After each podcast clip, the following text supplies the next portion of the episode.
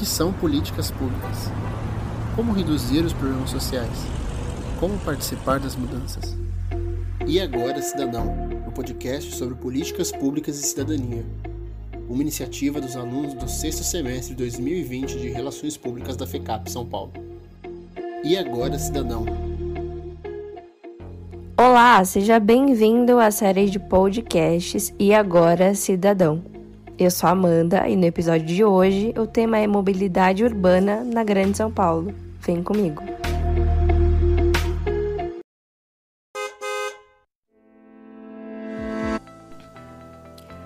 A mobilidade urbana nada mais é do que o deslocamento das pessoas de um lugar para o outro dentro de uma cidade, seja pé, de bicicleta, moto, ônibus, carro, metrô ou trem. O processo de mobilidade urbana está diretamente ligado à urbanização das cidades por conta do crescimento assustador das zonas urbanas. O planejamento urbano e a evolução dos transportes coletivos não acompanharam esse crescimento, e os maiores prejudicados acabam sendo as pessoas que utilizam os transportes coletivos, pois quem tem um maior poder aquisitivo acaba comprando seu próprio transporte, o que desencadeia outro problema de mobilidade urbana crescimento de veículos individuais nas ruas, o que causa os engarrafamentos. Com a chegada da pandemia, temos vivido um tempo cheio de efeitos colaterais no âmbito econômico, político, na saúde e principalmente na mobilidade urbana. Com esse advento, muitos fluxos, obras e planejamentos foram ressignificados por conta do novo coronavírus.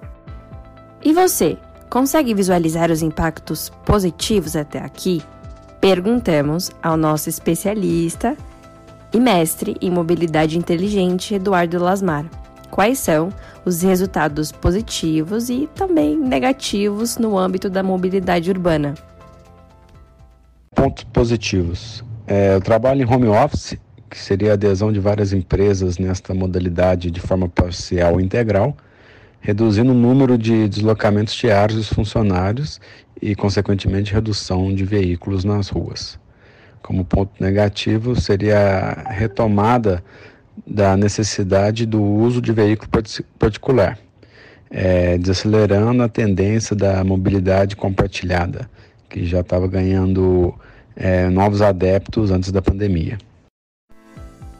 Além desses impactos, podemos continuar citando outros diversos pontos positivos, como a diminuição dos números de acidentes no trânsito, maior adesão ao serviço de delivery, menos transportes públicos veiculando pela cidade e até mesmo o uso da bicicleta como meio mais seguro de locomoção frente à pandemia. Inclusive, de acordo com a recente pesquisa da Associação Brasileira do Setor de Bicicletas, Aliança Bike, a venda de bikes aumentou 118% com relação ao mesmo período do ano passado. Ainda nesse bate-papo com o especialista Eduardo Lasmar, perguntamos como ele visualiza essa prática no futuro. O ciclismo vem crescendo ano após ano. Com a pandemia e, consequentemente, isolamento social, é, academias fechadas e outros tipos de atividades proibidos, o ciclismo ganhou muitos adeptos. É, isto como prática de esporte, né?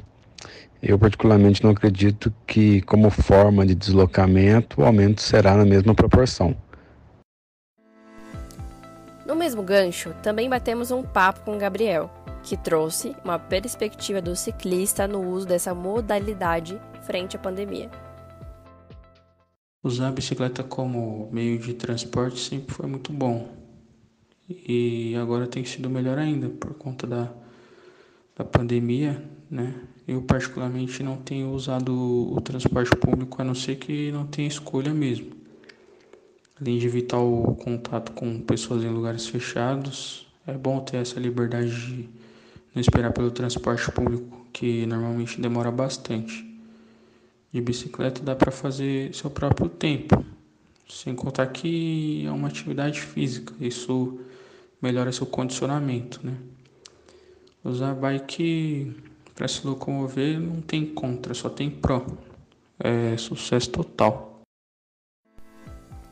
De acordo com a matéria do Estadão, Dentre os meios para evitar o contágio do coronavírus, o carro é uma das modalidades que, através de pesquisas, também demonstra estar sendo considerado como meio efetivo para a segurança e saúde dos indivíduos. A cultura de compartilhamento de veículo era crescente até a pandemia. Porém, a, a questão de isolamento demonstrou uma fragilidade do modelo. As pessoas ficaram receosas ao se exporem em veículos compartilhados, seja é, é, Uber, alugar um veículo por hora, independente do modelo. E atividades como ir ao supermercado ficaram complicadas para quem não possuía um carro particular. E diante disso, acredito que possa impactar na busca por veículos em pós-pandemia. Além disso, outro método adotado mundialmente frente ao contágio é o estilo home office Neste momento, você pode estar se perguntando: como essa metodologia impacta para uma solução inteligente no setor da mobilidade urbana? Peraí, antes de você responder, essa pergunta também foi feita ao nosso especialista, de quais são as suas considerações sobre esse modelo no futuro. A pandemia demonstrou que o home office funciona em segmentos administrativos, possibilitando qualidade de vida aos adeptos. Acredito que a permanência desse modelo pode ser estimulada por governos e empresas, visto que a mobilidade urbana é impactada. A mobilidade urbana é uma questão multidimensional, pois mede não só o acesso a bens e serviços, mas as conexões entre as pessoas e sua relação com a cidade, que ocorre diariamente nas áreas de circulação urbana. Motivada por diversos conflitos de interesse, os segmentos mais vulneráveis da população vivem em áreas periféricas, percorrendo maiores distâncias para ter acesso à saúde pública, à educação, trabalho e lazer. Cerca de 228 mil pessoas acima de 50 anos de idade de baixa renda, habitantes das 20 maiores cidades do Brasil, estão a mais de 30 minutos de caminhada até uma unidade de saúde, onde podem realizar o processo de triagem e encaminhamento dos casos suspeitos de Covid-19. Esse aumento gradual, ao longo dos anos, da proporção de longas viagens casa-trabalho acima de uma hora, penaliza mais quem ganha menos. Na média das áreas metropolitanas analisadas pelo IPEA no estudo A Mobilidade Urbana no Brasil, os mais pobres gastaram em 2009 quase 20% a mais de tempo do que os mais ricos. Finalizando o bate-papo com o nosso especialista, perguntamos o que seria da mobilidade urbana em São Paulo no pós-pandemia. Veja o que ele disse. Infelizmente, sem muitas alterações. Acredito que a mudança será mais pontual para pessoas e empresas que optarem por horários de trabalho flexíveis e ou home office. De fato, o futuro da mobilidade urbana em São Paulo ainda é muito incerto. Muito do que já foi prometido um dia ainda não foi cumprido.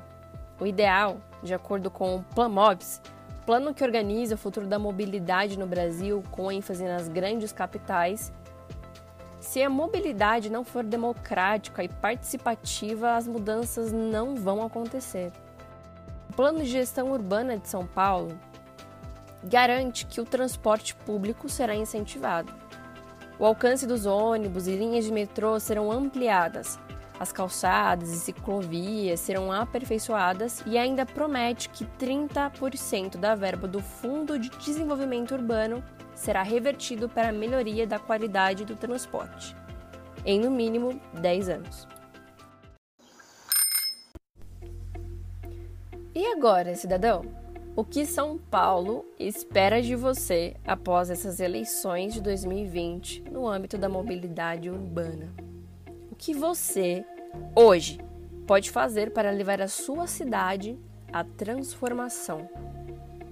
Para saber mais sobre os planos de meta sobre mobilidade urbana na cidade de São Paulo, basta acessar prefeitura.sp.gov.br. E você, nosso querido ouvinte, obrigada por nos acompanhar até aqui. Siga a gente, curta, compartilhe com seus amigos e fique ligado nos próximos episódios da nossa série E Agora, Cidadão.